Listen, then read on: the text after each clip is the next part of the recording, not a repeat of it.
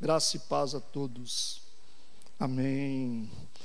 Vamos meditar na palavra de Deus mais uma vez, nesse domingo.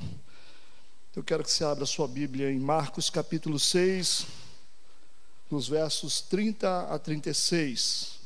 Marcos, capítulo 6, versos de 30 a 36. O tema da nossa mensagem é como construir um ambiente de milagres como construir um ambiente de milagres.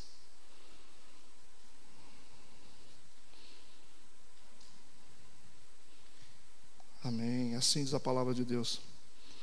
Os apóstolos ajuntaram-se a Jesus e contaram-lhe tudo, tanto o que tinham feito como o que tinham ensinado. E ele disse-lhes: Vinde vós aqui à parte a um lugar deserto e repousai um pouco porque havia muitos que iam e viam e não tinham tempo para comer. E foram sós num barco para um lugar deserto. E a multidão viu-os partir, e muitos o conheceram, e correram para lá, a pé, de todas as cidades, e ali chegaram primeiro do que eles, e aproximavam-se dele. Jesus saindo viu uma grande multidão e teve compaixão deles, porque eram como ovelhas que não têm pastor. E começou a ensinar-lhes muitas coisas. E como o dia fosse já muito adiantado, seus discípulos se aproximaram dele e lhe disseram: O lugar é deserto, e o dia está já muito adiantado. Despede-os para que vão aos lugares e aldeias circunvizinhas e comprem pão para si porque não tem o que comer. Vamos fechar os nossos olhos e vamos orar? Deus, obrigado por mais essa grata oportunidade de estarmos diante da tua palavra, Senhor. Nós queremos a bênção do teu Santo Espírito e a iluminação para que nós possamos entender o propósito de tudo que foi lido. Abençoamos a todos que estão assistindo, tantos aqui na igreja e em casa, todos possam ser tocados pela palavra do Senhor. Nós colocamos tudo nas tuas mãos, crendo no milagre, em nome de Jesus. Amém e amém. Pode sentar.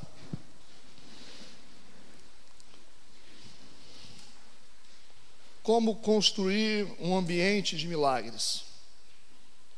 Essa é uma pergunta muito importante principalmente porque é isso que todos nós estamos buscando. Todos nós estamos buscando milagres em alguma área da nossa vida. E quando nós lemos esses textos que falam de milagres, nós podemos ter a certeza de que Deus está nos guiando através de princípios espirituais importantes e seguindo esses princípios, nós estaremos cada vez mais próximos dos milagres de Deus. Nós vemos essa história, é uma passagem bíblica que fala sobre a multiplicação dos pães e peixes, é uma das histórias mais importantes da Bíblia que fala sobre milagres. Nós vemos aqui os apóstolos chegando até Jesus e preocupados com a situação do povo, que já estava há muito tempo sem comer estavam num lugar deserto. E de repente Jesus diz para eles: dê a eles vocês mesmos de comer. Mas eles disseram: como nós vamos ter dinheiro para comprar tanto pão para essa multidão? E a Bíblia fala que essa multidão, só de homens, tinha cinco mil, fora mulheres e crianças. E de repente, Jesus ele faz um milagre vai acontecer uma coisa maravilhosa aqui. Vai haver uma multiplicação. Só que antes de chegar nesse ponto da multiplicação dos pães e peixes, você vai perceber que há todo um caminho espiritual revelado através dos textos bíblicos, que é muito importante a gente observar. E a primeira direção que nós temos nesses textos a respeito de poder construir um ambiente de milagres se é que todos nós estamos precisando de milagres na nossa vida. Eu vejo em Marcos, no capítulo 6, já no versículo 31 e 32. Eu quero lê-los, que diz assim: E ele disse-lhes: Vinde vós aqui à parte a um lugar deserto. Presta atenção e tenta imaginar qual é o significado de um lugar deserto, o que significa estar num deserto. O deserto é um lugar de escassez de recursos. O deserto é um lugar sem água, sem alimento, representa uma fase difícil na vida de todo mundo, quando você está no deserto. Você está numa fase difícil.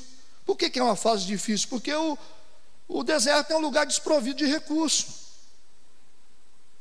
Qualquer pessoa que estiver no deserto, no deserto literal, ela vai estar num lugar perigoso.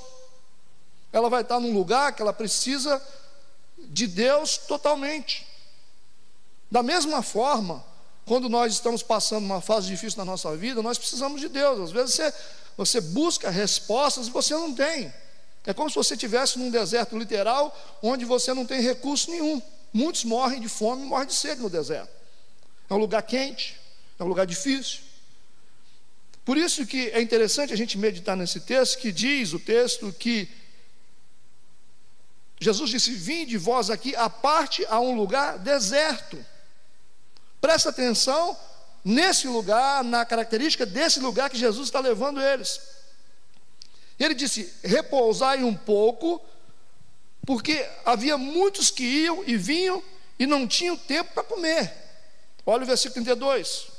E foram sós num barco para um lugar deserto.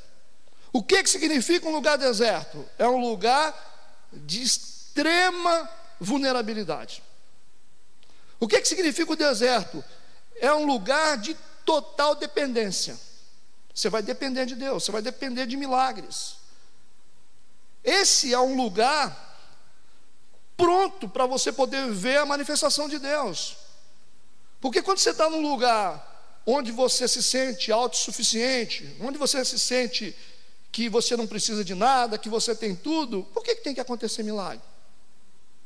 Então, muitas pessoas, elas não experimentam milagres na vida porque elas se sentem autossuficientes, elas acham que podem tudo. Eu tenho isso, eu tenho aquilo, eu tenho aquilo outro. Tá, você está com um problema e você tem dinheiro, você tem recursos, mas existe um problema na sua vida que você não resolve.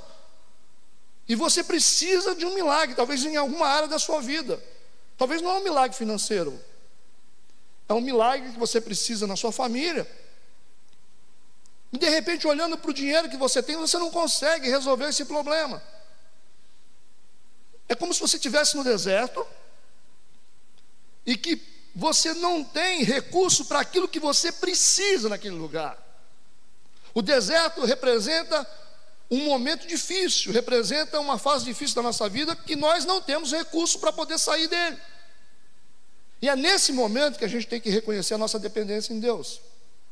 Para que haja milagres na nossa vida, se eu quero construir um ambiente de milagres, o ambiente de milagres tem que ser um lugar de dependência, não pode ser um lugar de autossuficiência. Se você precisa de um milagre, dependa de Deus. Se você precisa de um milagre, seja menos pretensioso, ou não seja nada pretensioso. Não seja arrogante, não seja orgulhoso. Não fica pensando que você tem que ter razão em tudo. Se você quer receber milagre, você precisa entrar numa dimensão de dependência total de Deus. Quando você tiver nessa dependência, você reconhecer que você depende de Deus, totalmente de Deus, aí você está preparado para viver milagres. Por isso que o deserto ele tem um significado tão poderoso na nossa vida, porque é um lugar onde a nossa vida não funciona.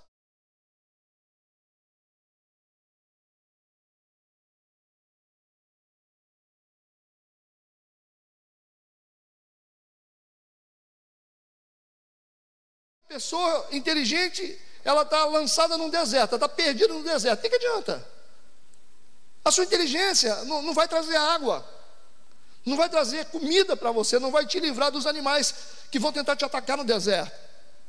Então, deserto é verdadeiramente um lugar de dependência. Por isso que se eu entendo que eu estou numa situação difícil e reconheço que eu sou totalmente dependente de Deus, eu já estou me preparando para o milagre. Eu já estou realmente construindo um cenário próprio para milagres. Toda vez que você vê milagres na Bíblia, você vai perceber que existe gente dependente. As pessoas caem aos pés de Jesus. Você vai ver um centurião que se humilha na presença de Jesus. Você vai ver uma mulher cananeia rica que se humilha na presença de Jesus. Ela era uma mulher rica, mulher cananeia, mas ela se humilha porque precisa de um milagre para a filha. O centurião se humilha porque precisa de um milagre para o servo. Entende o que eu estou dizendo? O leproso, ele se humilha diante de Jesus, porque ele precisa de um milagre. Se a gente começar a olhar a Bíblia no Novo Testamento, no Antigo Testamento, você vai ver milagres acontecendo onde as pessoas reconhecem que dependem. O próprio Naamã teve que se submeter àquilo que o profeta disse: você vai ter que mergulhar no Rio Jordão. Ele disse: não, mas o Rio Jordão não, tem lugar melhor que o Rio Jordão. Se humilha, mergulha nele, aí você vai ser curado. Ele resistiu. Mas alguém disse para ele: seria tão difícil para você resolver um problema que você tem há tanto tempo, se humilhar, descer no Jordão, mergulhar no Jordão sete vezes é difícil para você? Ele disse: ah, não, então vamos lá fazer. Quando ele decide se colocar nessa posição de humildade, nessa posição de dependência, ele experimenta o milagre. Deus sempre está testando a gente. Pessoas orgulhosas, Pessoas que se acham, elas não vão conseguir ver o poder de Deus. Ou seja, onde existe autossuficiência, não tem milagre. Amém. Agora no versículo 33. Como construir um ambiente de milagres? O versículo 33 diz assim, no mesmo capítulo: E a multidão viu-os partir. Olha o que, que acontece. E muitos o conheceram e correram para lá. Olha uma multidão correndo atrás dos discípulos, correndo atrás de Jesus. Correram para lá a pé, de todas as cidades. E ali chegaram primeiro do que eles. Você consegue imaginar? Enquanto os discípulos entram num barco, enquanto eles entram num barco, essa multidão está correndo a pé. Você consegue imaginar? O barco com os discípulos indo por água. E essas pessoas sedentas, famintas, necessitadas, indo por terra. Elas estão tão desesperadas, querendo milagres, que elas chegam primeiro que eles. Você consegue perceber isso no texto? O texto diz ali: chegaram primeiro do que eles. Isso é ter vontade. Uma pessoa que chega primeiro, vamos chegar primeiro para a gente poder receber o um milagre. Vamos correr, vamos colocar tudo que a gente tem. Imagina esse povo correndo, aquela multidão correndo, para chegar primeiro no, no local onde Jesus estaria. É uma multidão que quer, é uma multidão que deseja, é uma multidão que anseia. Então, para você construir um ambiente de milagres, como eu disse, no, em primeiro lugar, você tem que ser uma pessoa dependente. Você tem que estar num lugar de dependência. Segundo lugar, você tem que querer. O que falta muitas vezes na nossa vida é o querer. Nós precisamos querer. Jesus pergunta: O que queres que eu te faça? Já viram esse episódio na, na Bíblia? O que queres que eu te faça? O cara diz: Eu quero ver novamente. Por que, que Jesus fez a pergunta, considerando que Jesus sabia o que estava no coração do cara. Porque Jesus queria saber se ele realmente queria. Ele disse: Eu quero ver. O que queres? Essa palavra ela é muito poderosa quando nós falamos de milagres. Às vezes nós temos vontade. Eu tenho vontade de mudar, eu tenho vontade de melhorar, eu tenho vontade de fazer isso, eu tenho vontade de ser mais equilibrado financeiramente, eu tenho vontade de ter uma família melhor. Nós somos cheios de vontade. Mas falta um pouco na gente o querer, que é algo muito mais poderoso. Por quê? Porque o querer é poderoso, porque o querer, ele, ele, é, ele é maior do que qualquer sentimento que você tem. O querer é algo que, que passa por cima dos nossos medos, passa por cima das nossas preguiças, das nossas desmotivações. Então, quando você quer de verdade, quando é que a gente muda? Quando a gente quer de verdade. Quando é que eu consigo transicionar? Quando eu quero, porque quando você quer de verdade, sabe, você vai perceber que você vai começar a fazer tantas coisas, você vai agir de forma diferente, você vai falar de forma diferente. Uma pessoa que quer de verdade, ela se move intensamente. Por isso que essa multidão está correndo, por isso que essa multidão está chegando primeiro, porque é uma multidão que quer. Será que você quer realmente isso? E como é que a gente sabe se a gente quer? As nossas ações, elas vão revelando se a gente realmente quer. Porque quem quer corre atrás, quem quer busca, quem quer faz o que é necessário, quem quer se esforça, quem quer luta. Às vezes as pessoas dizem assim: ah, mas eu, eu, eu, eu queria, mas qual é a sua ação? O que, que você tem feito em prol daquilo que você quer? Eu quero crescer, pastor, eu quero ser uma pessoa melhor, mas o que, que você fez até hoje? Que revela realmente que você é uma pessoa que quer mudar, que você quer ser diferente, que você quer crescer. Então, as nossas ações revelam se realmente nós queremos de verdade. Você vê gente se esforçando, gente correndo atrás, gente lutando, gente estudando, gente trabalhando, porque as pessoas querem. Eu canso de ver pessoas que dizem assim: ah, mas eu quero, mas você não faz nada. Eu não vejo você orando, eu não vejo você vindo na igreja, eu não vejo você buscando, você não jejua, você não faz nada, como é que você quer? Quem quer se move, quem quer faz, quem quer se esforça, quem quer chega primeiro. Quem quer faz alguma coisa. O problema é que nós queremos muito e não fazemos nada. Essa é uma geração que quer, mas não quer de verdade. É uma geração que quer, mas que cruza os braços e não toma nenhuma ação. Pessoas que querem são pessoas que fazem. Pessoas que querem são pessoas que correm atrás, são pessoas que chegam na frente, são pessoas que buscam realmente aquilo que querem. Essa multidão serve de exemplo para a gente, porque a Bíblia está dizendo: o lugar é deserto, os discípulos foram de barco para o lugar deserto, Jesus foi com eles, a multidão viu-os partir, como é que a gente vai chegar lá? Muitos o conheceram e correram para lá, como? A pé, a Bíblia está dizendo, a pé. Imagina aquele povo correndo a pé. No deserto, você já se imaginou correndo no deserto? No deserto a gente é lento. Porque o deserto é quente. O deserto fadiga a gente. Quando você está numa situação difícil, quando você tem necessidades, geralmente você se torna uma pessoa lenta, devagar, desmotivada. Nós estamos vendo um povo que está precisando de milagre. Nós estamos, nós estamos vendo um povo que está tentando mudar de vida. E por isso que eles correm, eles correm a pé e vieram de todas as cidades e chegaram primeiro do que eles e aproximavam-se dele. Compreende isso? Isso é um povo que quer. Nunca diga que você quer de verdade sem que antes você tenha feito algo. Às vezes nós dizemos assim: eu quero, eu quero salvar a minha vida, eu quero salvar a minha família, eu quero salvar meu ministério, eu quero salvar meu casamento, mas às vezes a gente não toma uma atitude. A gente não muda nem as palavras que a gente costuma falar. A gente fica sempre do mesmo jeito, falando as mesmas coisas, fazendo as mesmas coisas. E as pessoas que estão ao nosso redor, que ouviram a gente dizer assim: Eu quero. Elas vão falar, mas como é que você quer se você continua fazendo tanta coisa errada? Como é que você quer se você não mudou uma linha? Como que você quer se você continua do mesmo jeito? Isso significa que você não quer.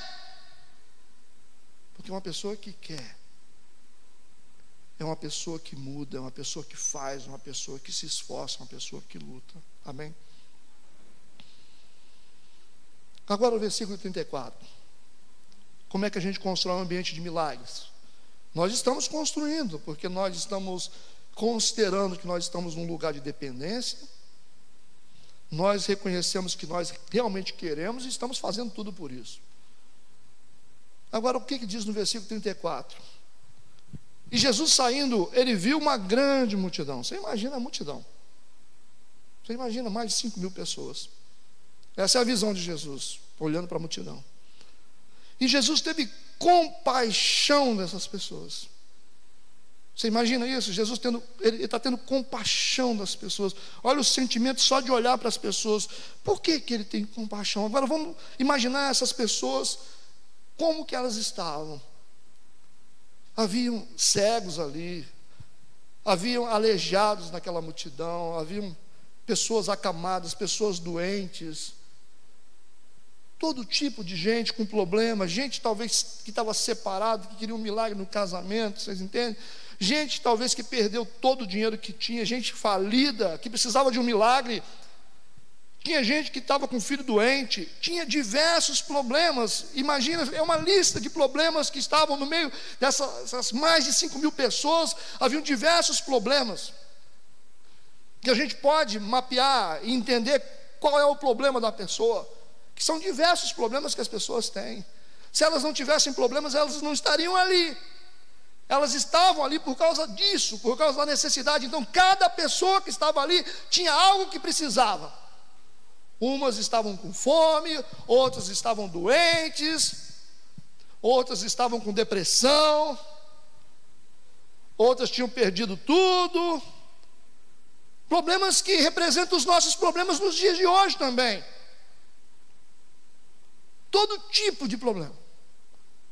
Quando Jesus olha para essa multidão, ele tem compaixão dessas pessoas. Por que, que ele tem compaixão? O que, que o texto diz? Porque eles eram como ovelhas que não têm pastor. Olha que interessante isso, a visão que Jesus tem, ele começa a olhar para essas pessoas e ele resume num problema. Ele está dizendo: essas pessoas não têm pastor. Como assim? E não quer dizer que é tão importante assim o pastoreio? É isso que Jesus está dizendo. Casamentos dissolvidos, crises de todo tipo, pessoas depressivas, pessoas doentes, todo tipo de problema existia ali. E ele olha para essas pessoas e tem compaixão, não é porque, ah, porque o cara perdeu a esposa, ah, porque o filho do outro lá foi, o filho foi embora, porque aconteceu um problema com a filha, a Bíblia está dizendo que ele tem compaixão, não é porque o cara tinha um problema ou outro diferente. Não é porque ele está mapeando o problema como se um problema fosse maior que o outro, porque você tem um problema de cegueira, você tem um problema de família, você tem um problema de dinheiro. Ele não está medindo o problema, ele está resumindo que o problema dessas pessoas é falta de pastor. Olha que coisa interessante. Olha o que a Bíblia está falando para nós hoje, igreja. A gente tem que voltar os olhos para a palavra de Deus, porque Jesus olha a multidão, tem compaixão dela, por quê? Porque eram como ovelhas que não têm pastor. Será que a maior crise que nós temos é essa hoje? Existem tantas igrejas no mundo inteiro, igrejas e igrejas, milhares de igrejas, templos, templos, Rituais e rituais e rituais, e por que, que as pessoas continuam doentes? Por que, que as pessoas continuam morrendo de depressão, as pessoas estão desesperadas, os casamentos estão acabando, existe crise com filhos. Por que, que existe? Considerando que nós temos tantos pastores, nós temos tantas igrejas, nós temos tantas placas. Por que, que a gente vive as mesmas crises? É isso que Jesus está falando. Eles eram como ovelhas que não têm pastor. Se nós queremos construir um ambiente de milagres, nós temos que entender o que, que eu preciso. Eu disse primeiro que eu preciso estar num lugar de dependência, depois eu disse que nós precisamos querer. E em terceiro lugar, o que, que nós precisamos para construir um ambiente de milagre? O que, que faz a gente construir um ambiente de milagre? Pastoreio e mentoreamento. É isso que ele, vai dizer aqui porque ele considerou essas pessoas como ovelhas que não tinham pastor. E o que, que ele começa a fazer? Ele começa a ensinar-lhes muitas coisas, muitas coisas. Por que, que Jesus começa pelo ensino? Por que, que Jesus começa a mentorear essas pessoas? Por que Jesus não foi direto no ponto? Vamos lá resolver o problema do seu casamento. Eu vou fazer uma oração aqui para você e o seu casamento vai ser abençoado. Eu vou fazer uma oração aqui para você, a sua doença existencial vai embora, a sua depressão vai embora, o seu problema vai embora. Ele não fez isso. Vamos entender a logística da ação de Jesus, a logística espiritual. Por que ele não foi direto ao ponto? Esse povo tem necessidade, esse povo têm anseios, eles têm debilidades, porque Jesus não foi direto ao ponto. Por que, que ele começa com algo tão fundamental? Ele começa a ensinar eles. Ensinar eles. E a primeira coisa que a gente aprende com isso é que a maioria dos problemas que nós enfrentamos hoje é por causa da nossa ignorância espiritual. É isso que a igreja precisa entender. A maioria dos problemas que eu vivo e que você vive é por causa da nossa ignorância espiritual. A gente tem que aprender muita coisa. E é exatamente isso que Jesus fazia em todo o tempo. Sempre Jesus criava um cenário de ensino. Ele estava sempre ensinando, ensinando, ensinando. Você vai ver Jesus em todo o tempo ensinando o ensino, o conhecimento, o entendimento, chegando primeiro, antes do milagre. Porque não tem como haver milagre sem que haja entendimento. O primeiro lugar que tem que ser aberto na nossa vida, a primeira porta que tem que ser aberta na nossa vida é aqui, na nossa mente. Porque esse território é o território que legaliza a maioria dos problemas que a gente tem. Por que, que muitas coisas não funcionam? Por causa disso aqui. Falta entendimento em relação à família, falta entendimento em relação ao dinheiro, falta entendimento em relação a muitas coisas. Falta entendimento. Nós precisamos aprender, aprender com Deus. Jesus disse: Aprendei de mim, porque eu sou manso e humilde de coração. Deus disse: Meu povo se perde por falta de conhecimento. O maior problema da humanidade é falta de conhecimento de Deus, é falta de conhecimento espiritual, é a ignorância que nos faz violentos, que nos faz desmotivados, fracassados, doentes emocionais. Algumas doenças emocionais estão somatizando no corpo. Tem gente que está doente físico, porque a doença começou primeiro na mente. Nem toda doença física começa na mente, mas tem muita doença física que começou na mente. Você cura a mente, você cura o corpo físico. As pessoas precisam aprender as coisas. Por que Jesus gasta tempo ensinando? Porque é necessário aprender. Nós precisamos aprender.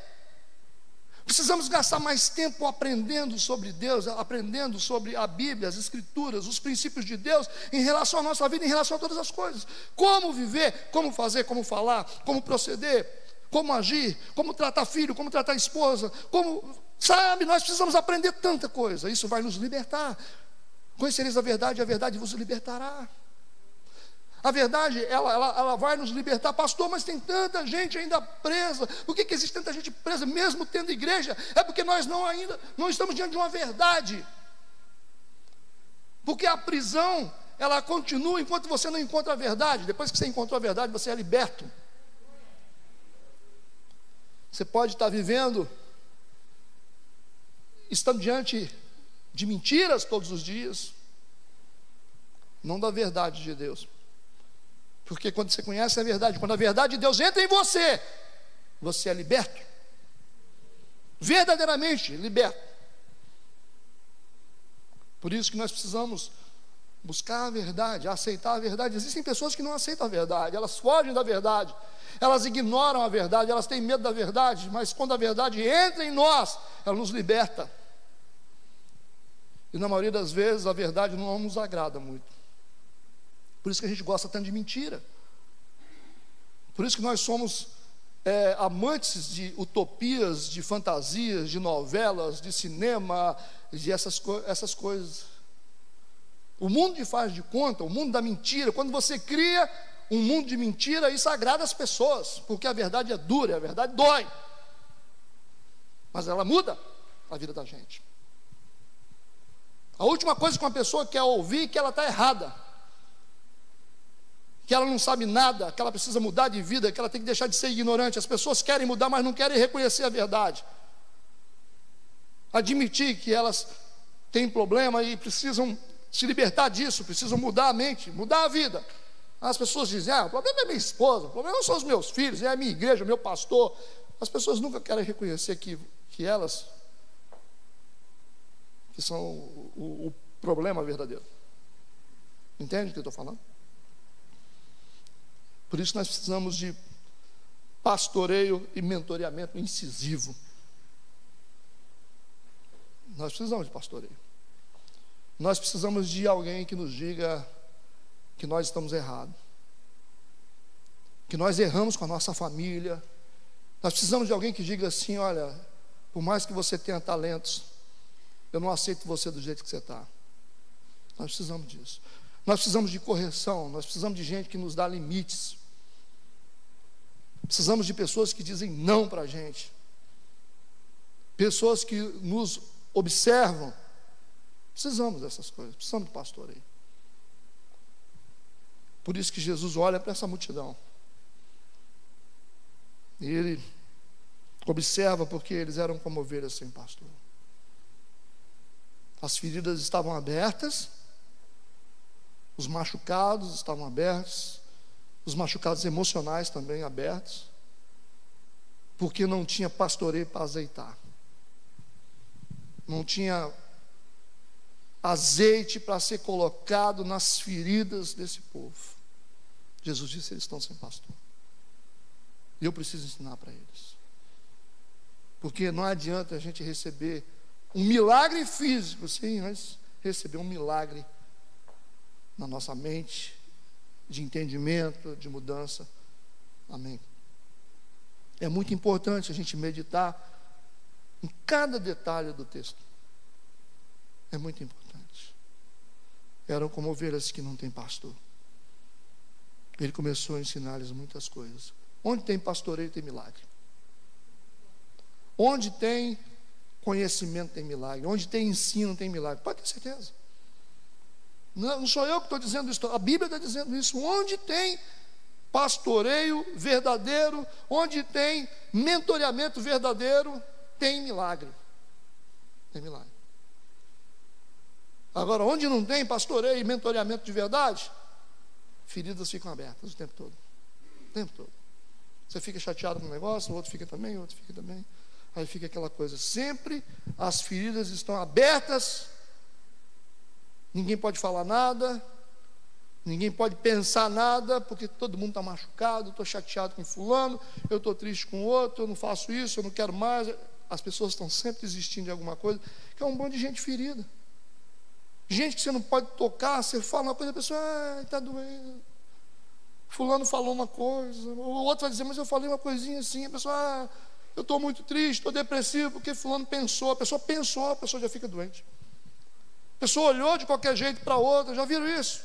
Ela olhou assim, a pessoa fica chateada, nossa, olhou para mim estranho, está com raiva de mim. Quando a pessoa não olha, fala, não olhou para mim, não gosta de mim. Se olha, está ruim, se não olha, está ruim.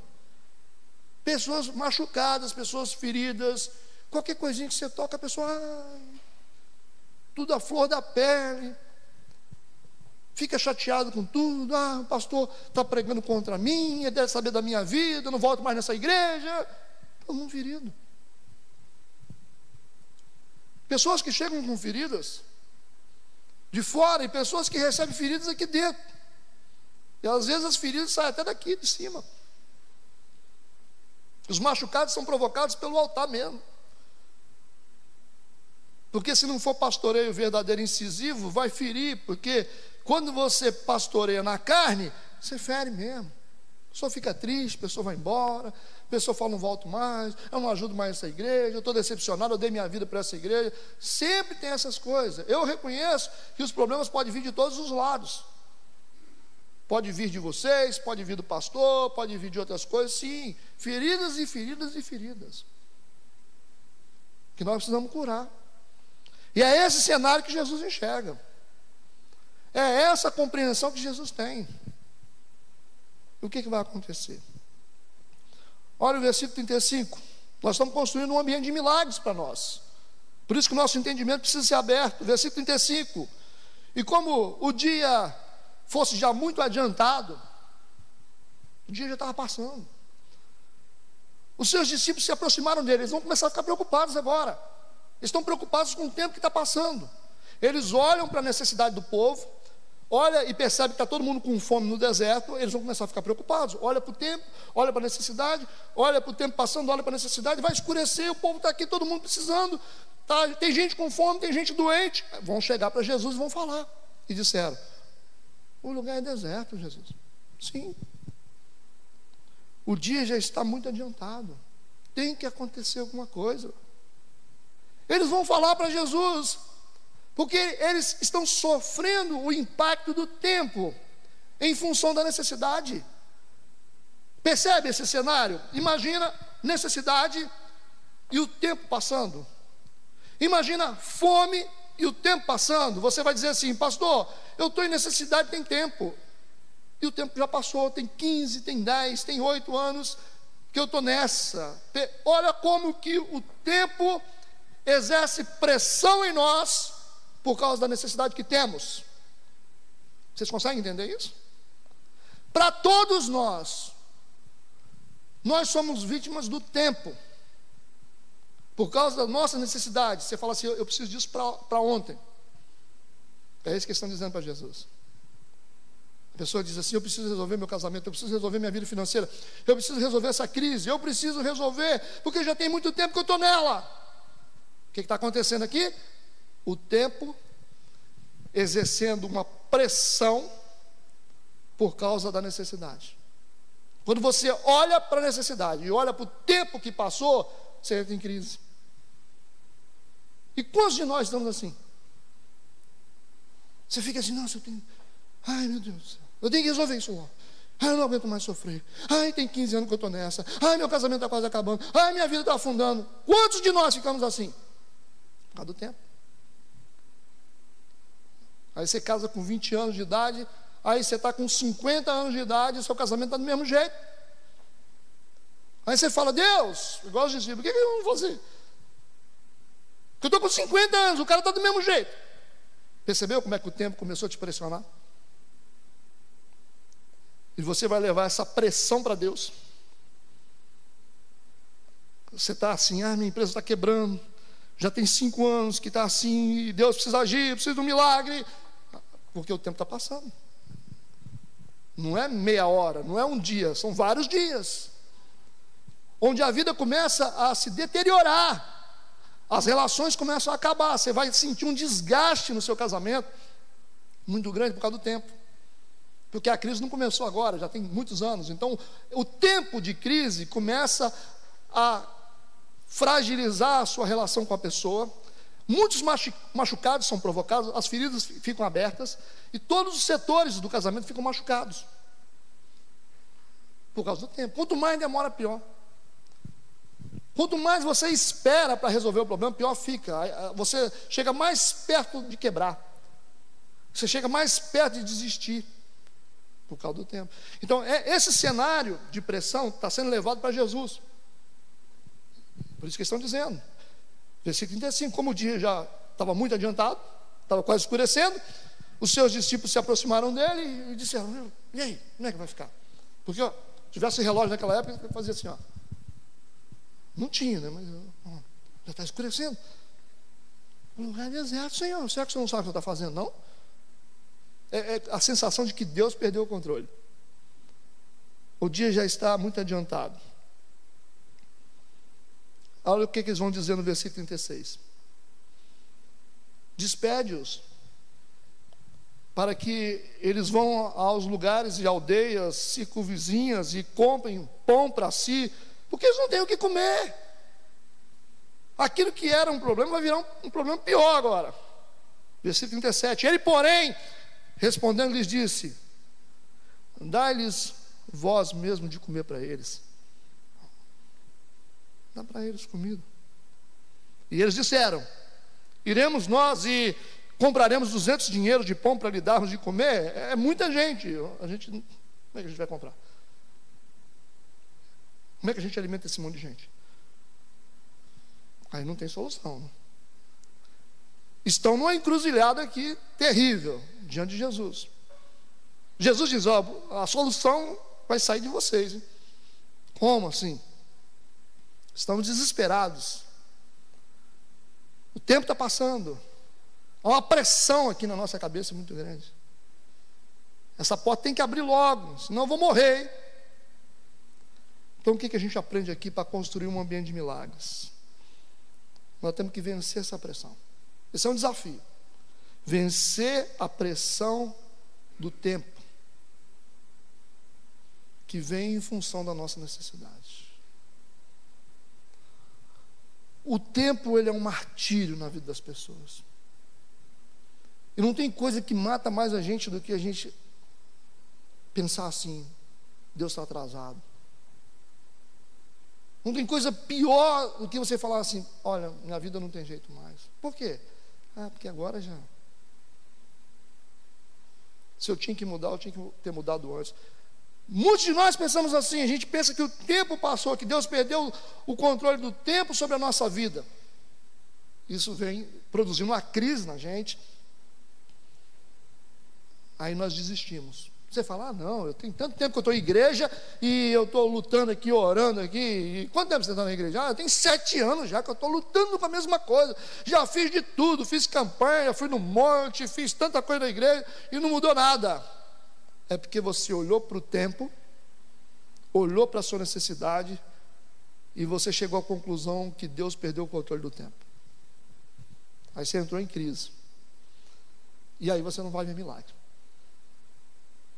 Se você entrar em crise por causa do tempo, se você não tiver força contra o tempo, se você não vencer a pressão do tempo, você não experimenta milagres.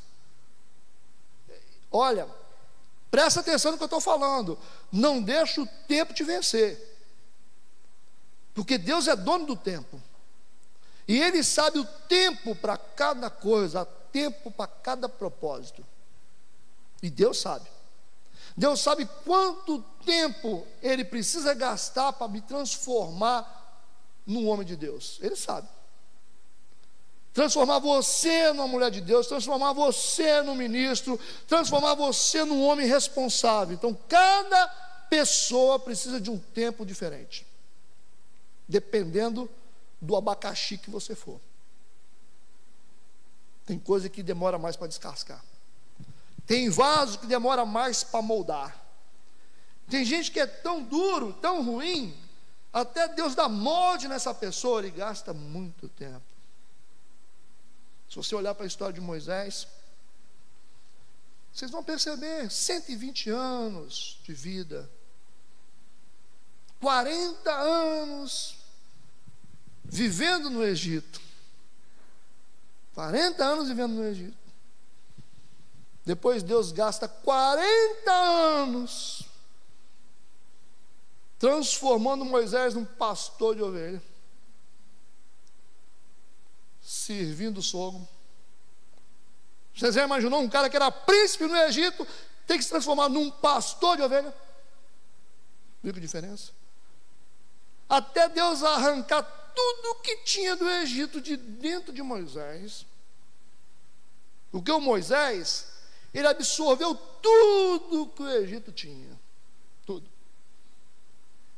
Moisés era um cara tão pretensioso que ele agiu totalmente de forma contrária ao que Deus falou. Ele matou um cara e escondeu na areia. Ele estava pronto. Vamos libertar. Não, calma. Calma. Quando ele foi tentar ser um libertador, ele assassinou o cara e escondeu. Aí Deus, ah, não está pronto, hein? Quando ele teve uma experiência diante de uma sarça ardente, que era o sobrenatural de Deus, ele fez como todo egípcio, que dominava o mundo oculto. Egípcio era metido a ser Deus, né? faraó se sentia como Deus. Já que Moisés foi criado na corte do Egito como um príncipe, como filho do faraó. Né? Está lá. Ele olhou para a sassa pegando fogo, ele só disse assim: Irei para lá e saberei por que, que essa sassa se queima, mas não se consome. Ele falou desse jeito. Sabe por quê? Porque estava acostumado com essa pretensão. Ele achou que ele poderia sair de uma condição de egípcio, que ele tinha cultura egípcia. Era um hebreu, mas tinha cultura egípcia. E coisa pior na vida de uma pessoa é ter a cultura. Ele estava todo aculturado como egípcio. Quando ele olha para o transcendental de Deus, ele diz simplesmente que queria sair de uma dimensão, entrar no mundo de Deus do jeito que ele queria. Irei para lá e saberei por que, que essa sassa queima e não se consome. Eu imagino Deus falando: Como é que é? É mesmo? O que, que Deus falou? Arranca a sandália dos teus pés, porque a terra onde você está é terra santa. O que, que Deus falou, resumindo? Passa para cá que você morre agora. Pula para cá. Vem cá. Vem cá descobrir como é que isso queima e não se consome.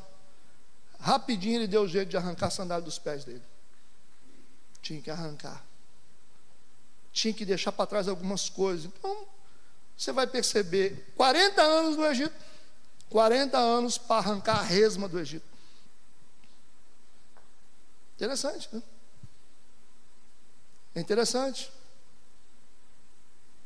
A Bíblia mostra isso, o tratamento de Deus com Moisés. Aí ele estava pronto para libertar o povo.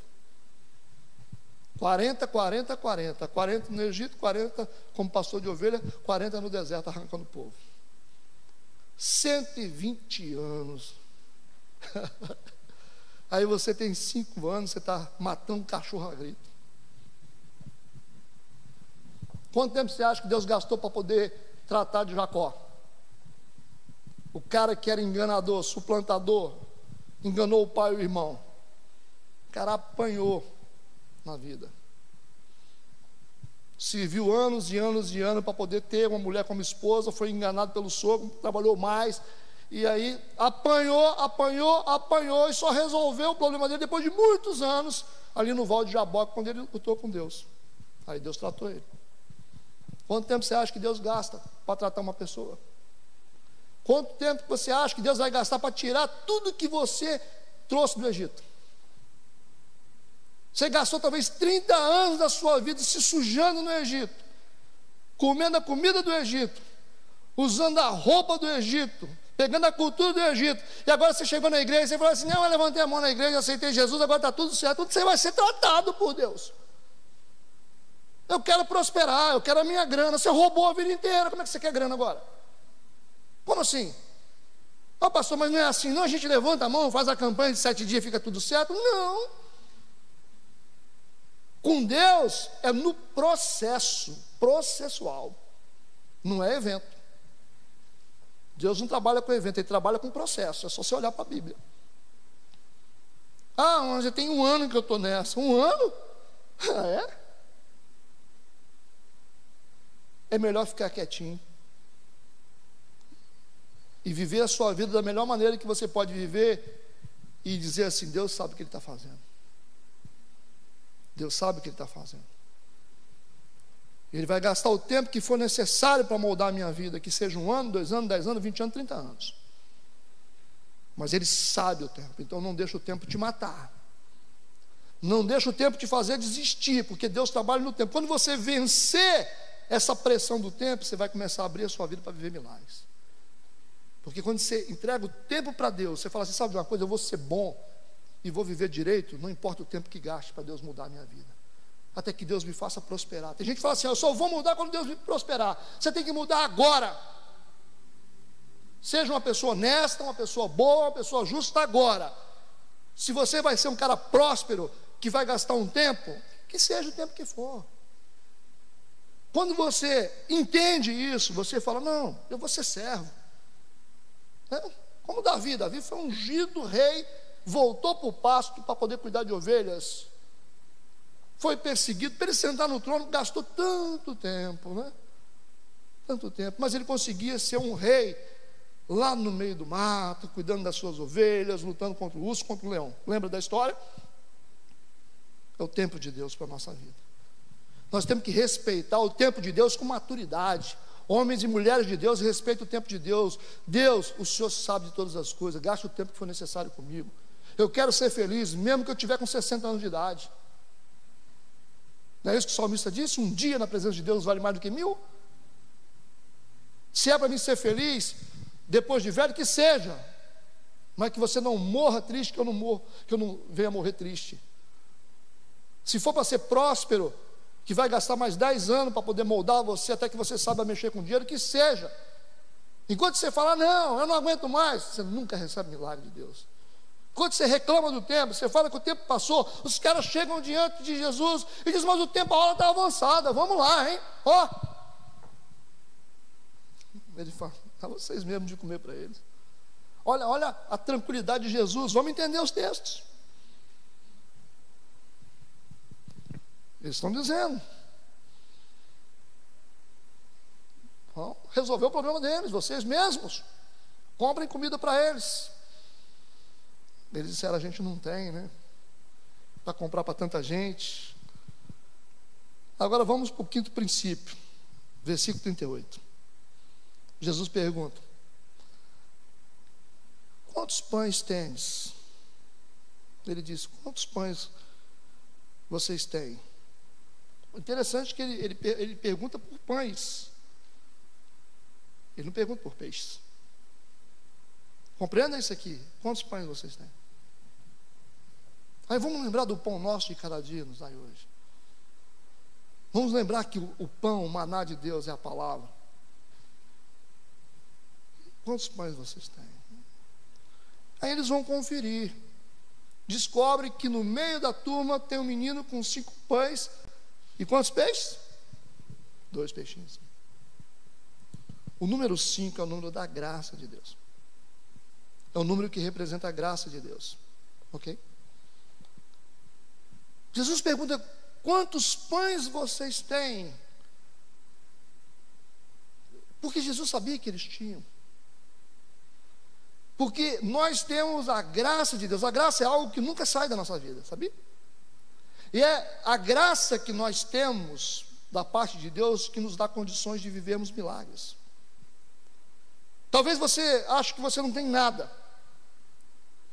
Você é tão injusto, você é tão ingrato que quando Jesus pergunta: "O que que você tem?" Eu não tenho nada.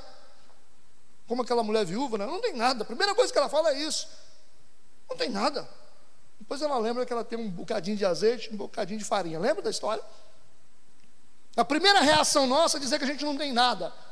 Às vezes o cara tem alguma coisa lá, tem o carro dele, tem a casinha própria dele. Aí, quando alguém pergunta, o que, que você tem? Ah, não tem nada, minha vida é um inferno, eu não sou feliz. Não, inferno é inferno, mas tem coisas boas na sua vida. Você tem um filho, sabe? Você tem a sua casa que você mora, então não é um inferno. A gente gosta de, de sabe?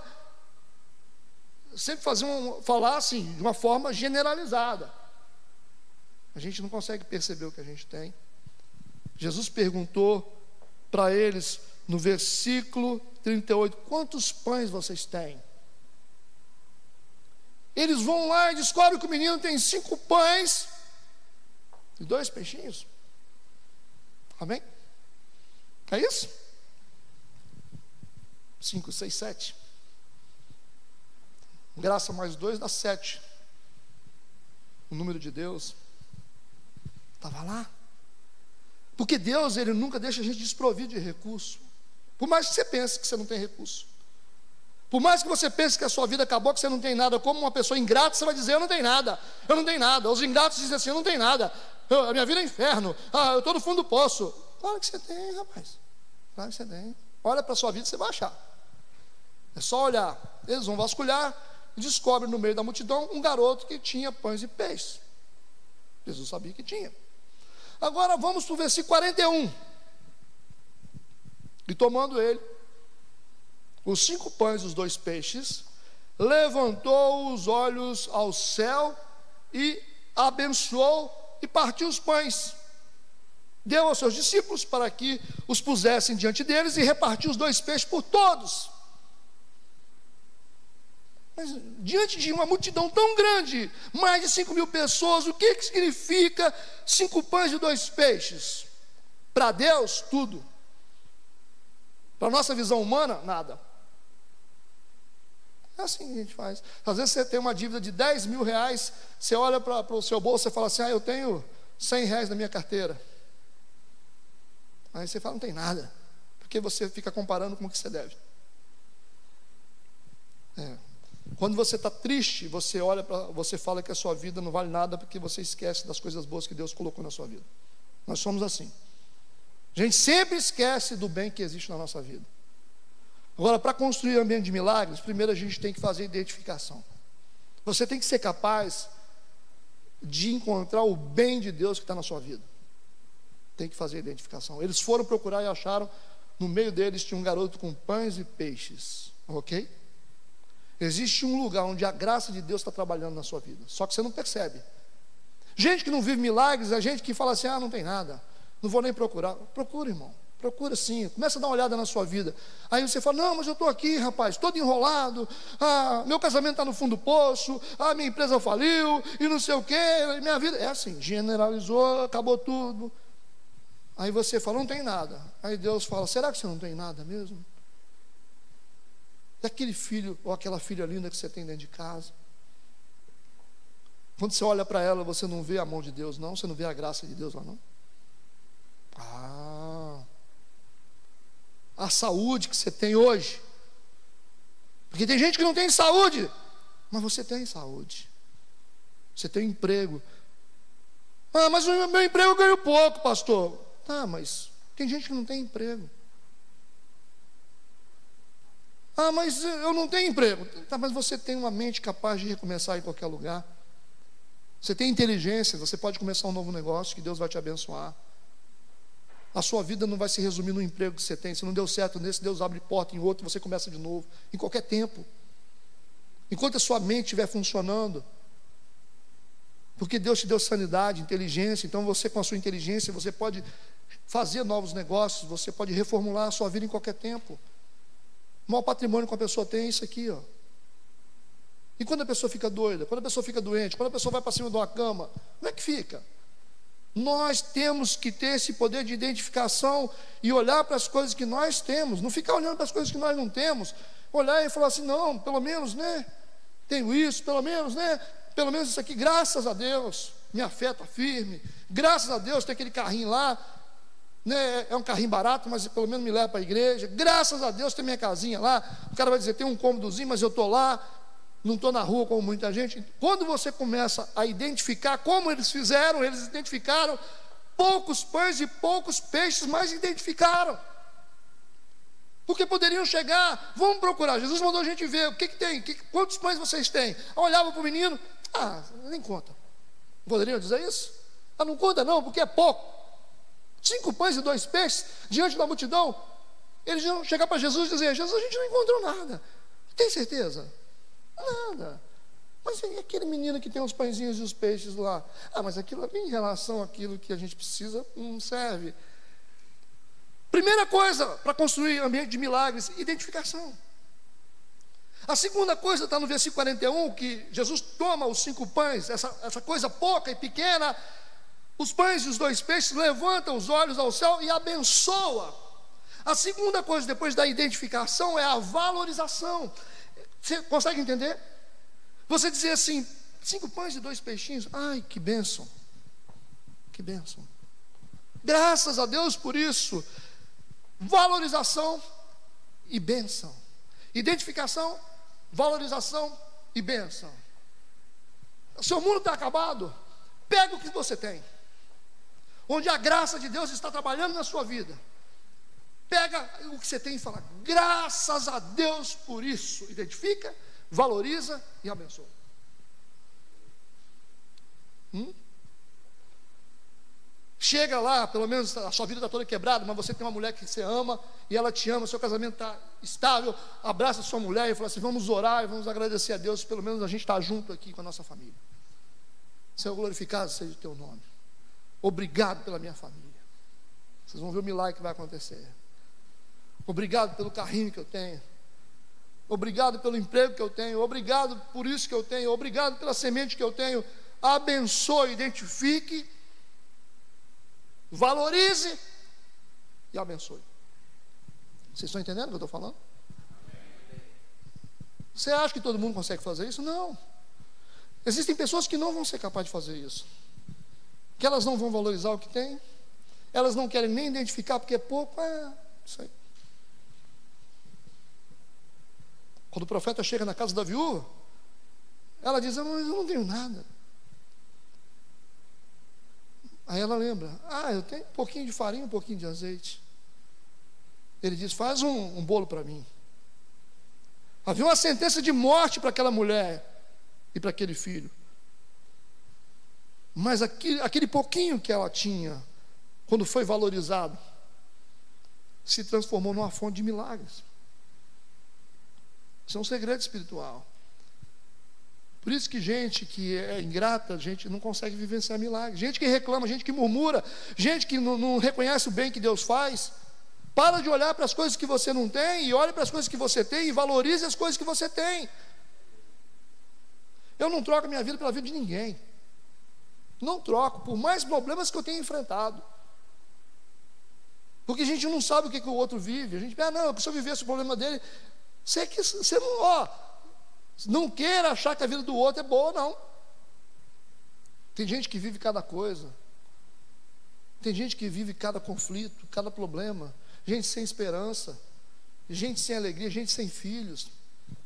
Gente sem saúde. Eu não quero viver a vida de ninguém, eu quero a minha vida. Por mais problemas que eu tenha, por mais debilidades que eu tenha, eu quero a minha vida. Eu agradeço a Deus pela minha vida. Não tenho inveja da vida de ninguém. Não quero a vida de ninguém, eu quero a minha vida.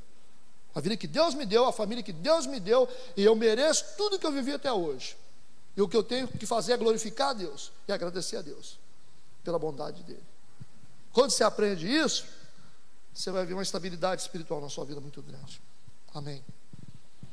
Identifique, valorize e abençoe. Você está construindo um cenário de milagre para você viver. Sexto, versículo 39.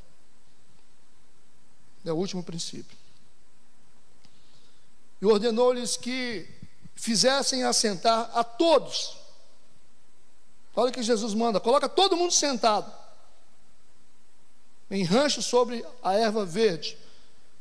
Você imagina aquela. Gente, olha a multidão de gente, no sol quente, imagina. Todo mundo morrendo de fome. Os discípulos estavam desesperados, falando: Jesus, tem que ser rápido, resolve o problema desse pessoal. E de repente Jesus faz algo inverso. Jesus vai ajudar eles a vencerem algo que eles estavam vivendo que estava atrapalhando o milagre. Ele ordena a eles que fizessem todos se assentarem em ranchos, em grupos separados, sobre a erva verde. Tinha uma erva verde naquele lugar, aí sentou todo mundo. Mais de 5 mil pessoas, gente uma multidão de pessoas sentadas. Assentaram-se, repartidos de 100 em 100 e de 50 em 50. Os discípulos tiveram esse trabalho de pegar essa multidão de mais de 5 mil pessoas e dividir essas pessoas de 100 em 100, de 50 em 50. Tinha que contar todo mundo. Quanto tempo que vocês acham que eles gastaram para fazer isso? No meio dessa multidão de gente, dividir grupos de 100 em grupos de 50. Exatos, tá? Quanto tempo vocês acham que gastou? Para uma multidão que está cansada, uma multidão que está com fome, uma multidão que está doente. O que, é que vocês acham? É estranho ou não é? Porque o sentimento é de emergência, o sentimento é de necessidade. Quando nós temos um problema, a gente quer resolver o problema. Pelo amor de Deus, me dá a bênção logo. A gente passa por cima de tudo, a gente esquece todos os princípios de Deus, porque nós queremos a bênção. A gente faz coisa errada, a gente burla todos os princípios de Deus, porque a gente quer alguma coisa. É o que o povo faz. Gente passa por cima da Bíblia para a gente conseguir o que a gente quer. Mas agora Jesus está dizendo para a multidão que está faminta, sedenta e doente ele disse para os discípulos: coloca todo mundo sentado e separa de 50, 50 e 100 em 100. Conta todo mundo. Aí, ah, aquela ansiedade, aquela fome, aquela vontade de mudar, tiveram que acalmar todo mundo. Por que Jesus foi covarde, será?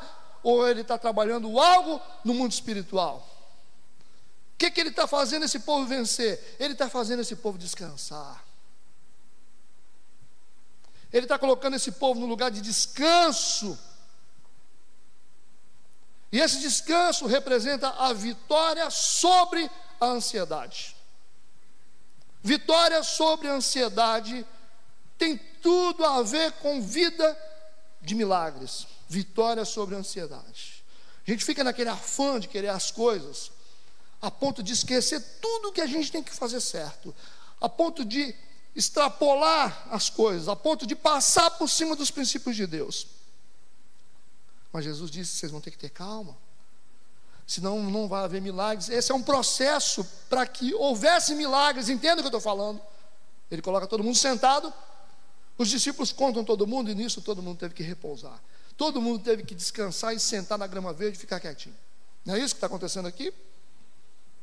Ele repartiu de 100 em 100, de 50 em 50.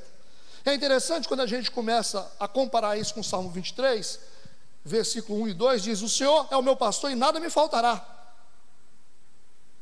Deitar me faz repousar em verdes pastos.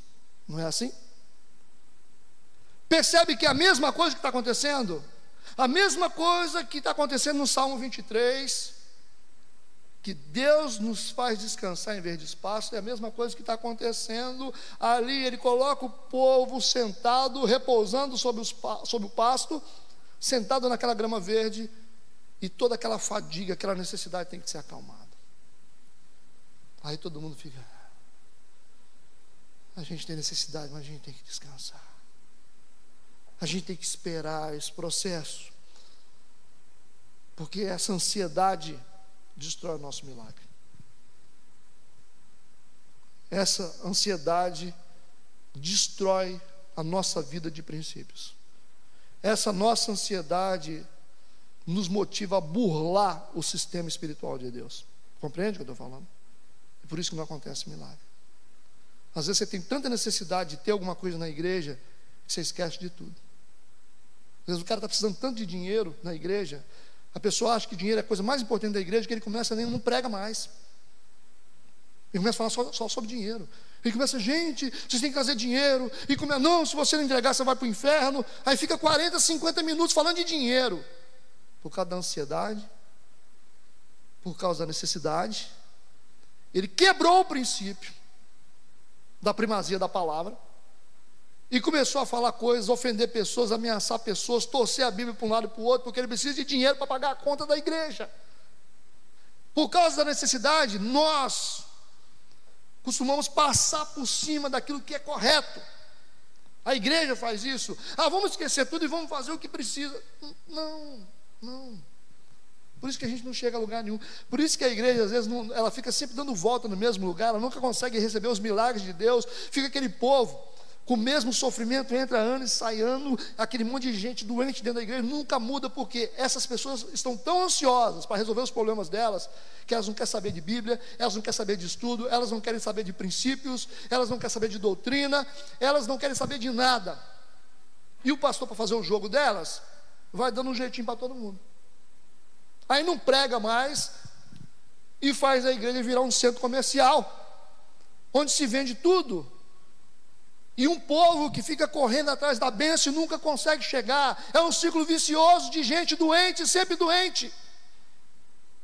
Mas Jesus disse: vocês vão ter que sentar, vocês vão ter que descansar, porque Ele está pastoreando essas pessoas, Ele está fazendo com que elas tenham vitória sobre a ansiedade delas para poder receber milagres. Aí a gente descansa em Deus. Então, quando eles sentam ali, eles têm que engolir o choro, têm que engolir a necessidade, pelo menos por um tempo. Aí passou tempo, naquela contagem, passou tempo, aí aquela ansiedade foi embora. Vocês conseguiram descansar na palavra de Deus. Você tem necessidade? Deus sabe. Você tem que descansar.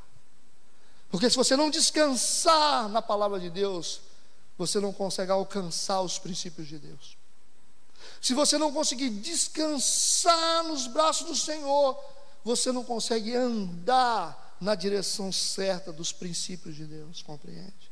Porque são os princípios de Deus que te levam aos milagres de Deus. Quantos estão entendendo o que eu estou falando? Eu estou terminando. Pastor, mas como que a gente consegue vencer essa ansiedade terrível que a gente tem por causa da nossa necessidade, a nossa pressa, como é que a gente faz para poder vencer a ansiedade? Só tem uma resposta, que está no Salmo 23: O Senhor é meu pastor.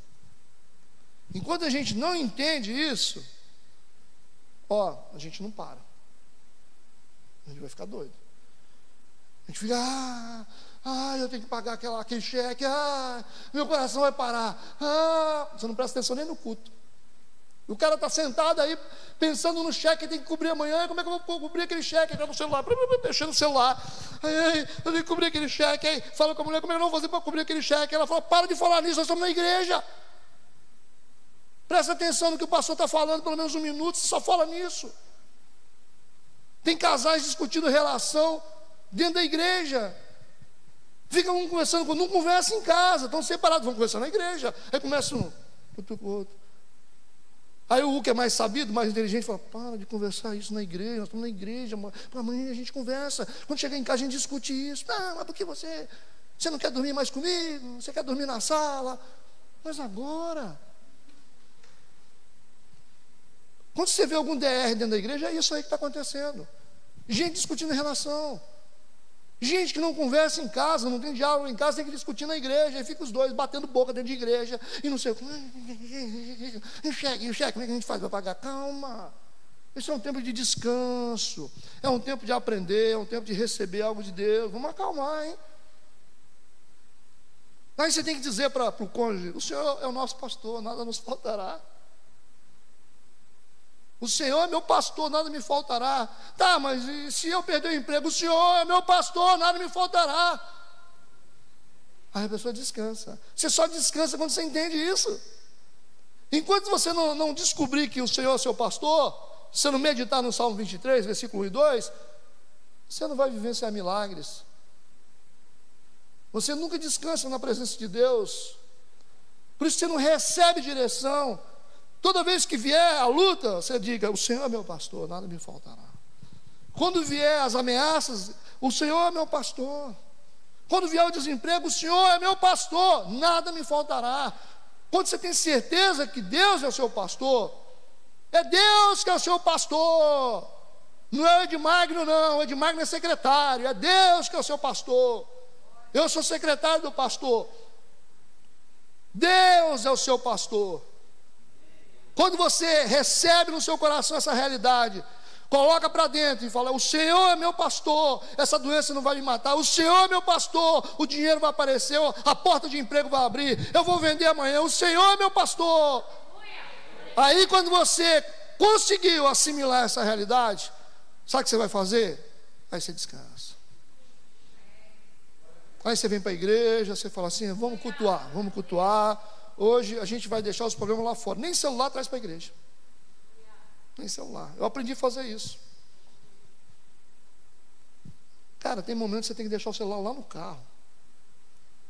Ah, mas se alguém ligar, dane-se! Tá? Vai falar disso amanhã, agora é culto. Ah, mas o meu filho está na casa da, da, da, minha sogra. Se Deus não puder cuidar do seu filho lá na casa da sua sogra, que Deus é esse que você está servindo? Vá para casa. Se Deus é tão ruim que não pode cuidar de você dando um culto, não pode proteger a sua mãe, seu pai, seus filhos, você poder descansar, para poder receber algo. Lembra, Jesus está ensinando. Ele viu que o povo era como ovelha que não tinha pastor e começou a ensinar-lhes muitas coisas. Nós precisamos de receber essas verdades, porque são essas verdades que vão abrir as portas para o milagre na nossa vida. Sem verdade, sem palavra, sem aprender a Bíblia, a gente não recebe milagre nenhum porque a palavra de Deus precede os milagres sempre. Deus é nosso pastor. Não importa o que você está passando, não importa o que você está vivendo, não importa a crise. Cara, o Senhor é seu pastor. Vai ser feliz. Levanta a cabeça e fala: Cara, eu vou viver. Eu vou, vou, vou viver, porque senão eu vou morrer. Eu preciso confiar, eu preciso acreditar nisso, porque senão eu vou ficar doido. Você não controla a sua vida, não. É Deus que controla você. Então seja bom com a sua família, com os seus filhos, seja bom na empresa que você trabalha, faça o melhor que você pode e confie que o Senhor é seu pastor. Aí o seu patrão diz assim: É, eu acho que não vai dar para você ficar aqui não. Fala para ele: O Senhor é meu pastor, nada me faltará. Ele vai cuidar de você. Se tem alguém que sabe cuidar da gente, é Deus, tá? E aí nós podemos descansar, Deus. Aí nós tivemos vitória contra essa ânsia que a gente tem. Eu preciso de cura, eu preciso de milagre, eu preciso sim, mas eu preciso descansar, porque se eu não descansar, eu não recebo. E quando eles sentaram na, na relva verde, a Bíblia diz aqui, versículo 42, e todos comeram daquela multiplicação e ficaram fartos. Levantaram doze alcofas cheias de pedaços de pão e de peixes. E os que comeram os pães eram quase cinco mil homens. Gente, aqui está falando de homens. Vou contar criança e, e mulher, já pensou? Quanta gente foi alimentada? Um milagre da multiplicação. Isso acontece com a sua vida. Se você acreditar. Vamos ficar de pé, vamos fazer uma oração.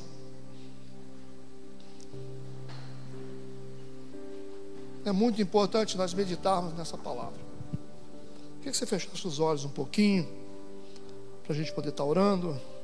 Como construir um ambiente de milagres?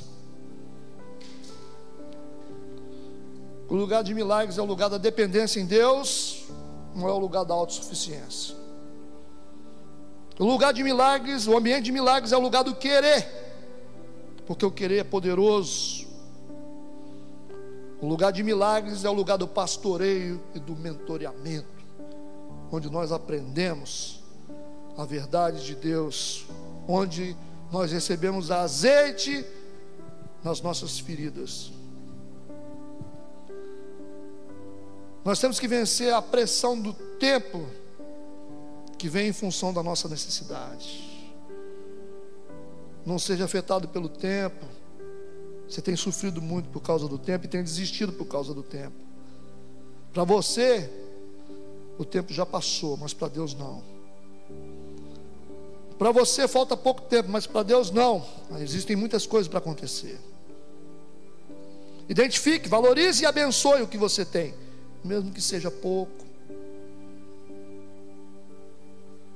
Identifique o lugar onde a graça de Deus está fluindo na sua vida. Existe um lugar onde a graça de Deus ainda flui na sua vida. Sempre é assim. A graça de Deus está fluindo nos nossos filhos de uma maneira muito especial. A graça de Deus está fluindo na nossa vida. Existe um lugar onde a graça de Deus está fluindo o tempo todo. No meio dessa tempestade, nós podemos identificar essa graça. Nós podemos achar os cinco pães, valorizar os cinco pães e abençoar os cinco pães e os peixes. Nós precisamos descansar é o lugar onde nós temos a vitória sobre a nossa ansiedade, o nosso estresse emocional. Precisamos descansar e poder perceber as coisas de Deus, desfrutar das belezas de Deus, das bênçãos de Deus, da palavra de Deus. Temos que ter um lugar para Deus no nosso coração. Nós temos que vencer essa angústia nós precisamos vencer e repousar nos braços do Senhor, descansar nos braços dEle e saber que Deus cuida daquilo que Ele faz. Deus é bom o tempo todo, e o Senhor é o teu pastor e nada te faltará. E Ele te faz deitar em verdes pastos e te guia mansamente a águas tranquilas. Deus fará você ser guiado mansamente às águas tranquilas. Esse é o lugar do seu descanso, onde não há turbulência, porque você precisa de paz na sua vida, é o que você mais precisa. Essa ministração que Jesus está fazendo.